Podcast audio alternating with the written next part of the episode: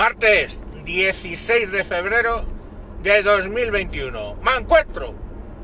Me encuentro reflexionando otra vez sobre el antisemitismo, pero esta vez de la ultraderecha. Y vosotros diréis, ¿y para qué? Mano, ¿para qué? Bueno, pues os explico. En un chat en el que participa un amigo de un amigo, le echaron en cara de que había hecho mucha sangre con el tema del antisemitismo de la izquierda y poco sangre con el con unas escenas que se han publicado, o sea, un vídeo que se ha vuelto viral de un homenaje a la División Azul de una serie de indocumentados de extrema derecha, pero vamos, de extrema derecha a extrema derecha, donde sale una niñata eh, culpando de la situación de Europa a los de siempre, con distintas máscaras, los judíos. A ver, hay muchas reflexiones ahí, ¿vale? Primero que mmm, comentar el antisemitismo de la ultraderecha es un poco como hablar de lo que llueve en Galicia. Hostia, es que Galicia, es que llueve. Hostia, es que es la ultraderecha, es que son putos nazis y es que son antisemitas. No hay mucha novedad ahí. Hay más novedad en que los podemitas de los cojones sean antisemitas. Pues sí, la verdad. Pero bueno, tampoco hay mucha porque eh, bastantes judíos mató Rusia tanto en la época zarista como en la época comunista, sobre todo también en la época comunista. Entonces, no sé, tampoco tiene mucha sorpresa, la verdad. Pero bueno, y esa es la primera, ¿no? Decir que, vale, pues sí, joder, hostia, obviamente esa pava me encantaría que estuviera en la cárcel y probablemente pues, por muchos años. Pero la cuestión al final es, al fin y al cabo, ¿qué está haciendo? Ejercer la libertad de expresión. ¿Qué es lo que hay que hacer?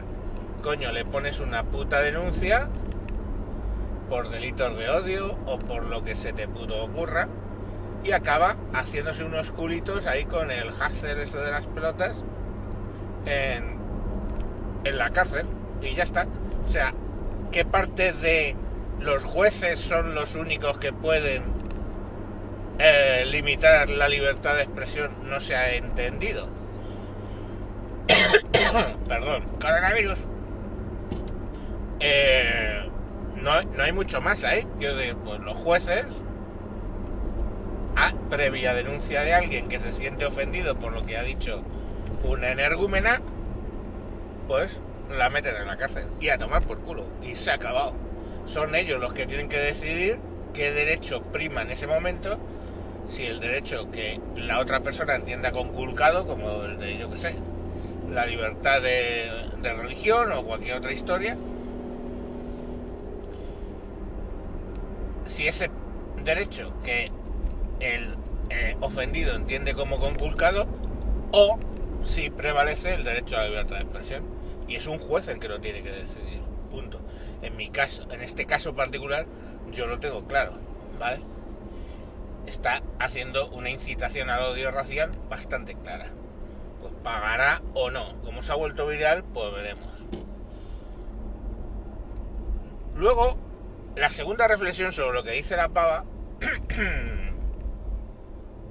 es que aquello era un homenaje a la división azul, ¿vale? Un homenaje a la división azul y se mete en un contexto antisemita. Eh, hostia.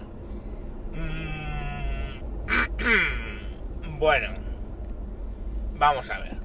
¿La división azul era antisemita? Pues en la división azul había un montón de gente que tendría un montón de ideas y algunos tendrían ideas antisemitas, no te digo que no. Pero el conjunto, el conjunto, lo que era, eh, en todo caso de ser, era anticomunista. Quiero decir, era una reacción contra el comunismo. ¿Por qué? Eh, o sea, eh, ¿dónde, ¿dónde se desplegó la división azul, señoras y señores? No se, no se desplegó en Europa para cazar judíos, pongamos por caso. Mm, se desplegó en el frente oriental para combatir a los comunistas. Entonces, mm, no entiendo muy bien lo que les pasa por sus lindas cabecitas rapadas a esta gente, diciendo que eso es un homenaje a la División Azul y enganchándolo con el tema del antisemitismo. Pues hombre, que los que a los que tenían al lado eh, los de la División Azul también eran, eran, aparte de anticomunistas, eran antisemitas radicales. Pues sí, efectivamente, mataron a 6 millones de judíos en la Shoah. Pero mm, de ahí a deducir que porque estoy combatiendo a tu lado al comunismo, yo también, mi motivación principal es el antisemitismo, hostia, hay un salto ahí de puta madre. Otra reflexión. Si vemos los comentarios, perdón, es que me estoy incorporando. Si vemos los comentarios, eh, muchos de ellos son sobre si la chica está buena, al loro, ¿eh? Si la chica está buena o la chica es fea y hombre, es una chica joven, eso ya da puntos, la verdad.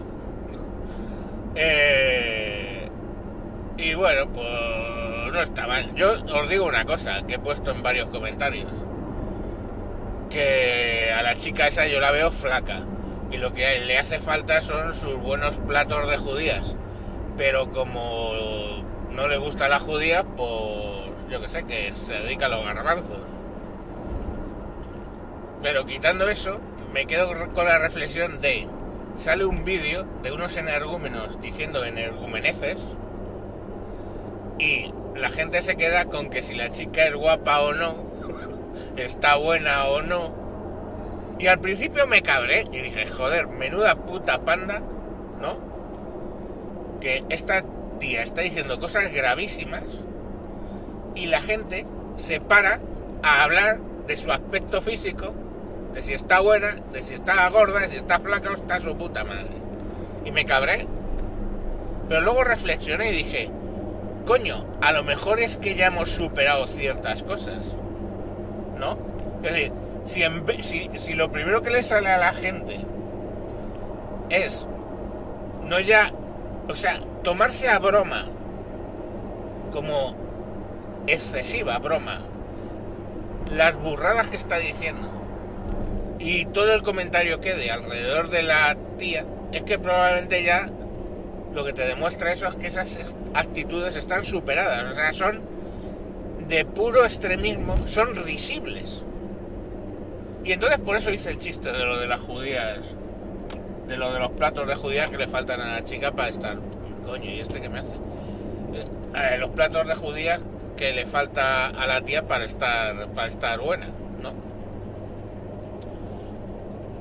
pues pensé eso, digo, joder, a lo mejor es que ya hemos superado, ya hemos superado esa parte y, la gente no hace la reflexión de decir, ah, pues tiene razón, ah, pues no tiene razón, ah, no, simplemente se quedan con, Dios, qué, qué exageración, ¿no? Es como cuando algo es extremadamente extremo y es risible y es antiguo y la gente se ríe de las cosas extremadas y antiguas. Entonces, si lo coges por ese lado, parece, parece ser, o parecía ser, que ya todo este rollo está bastante superado.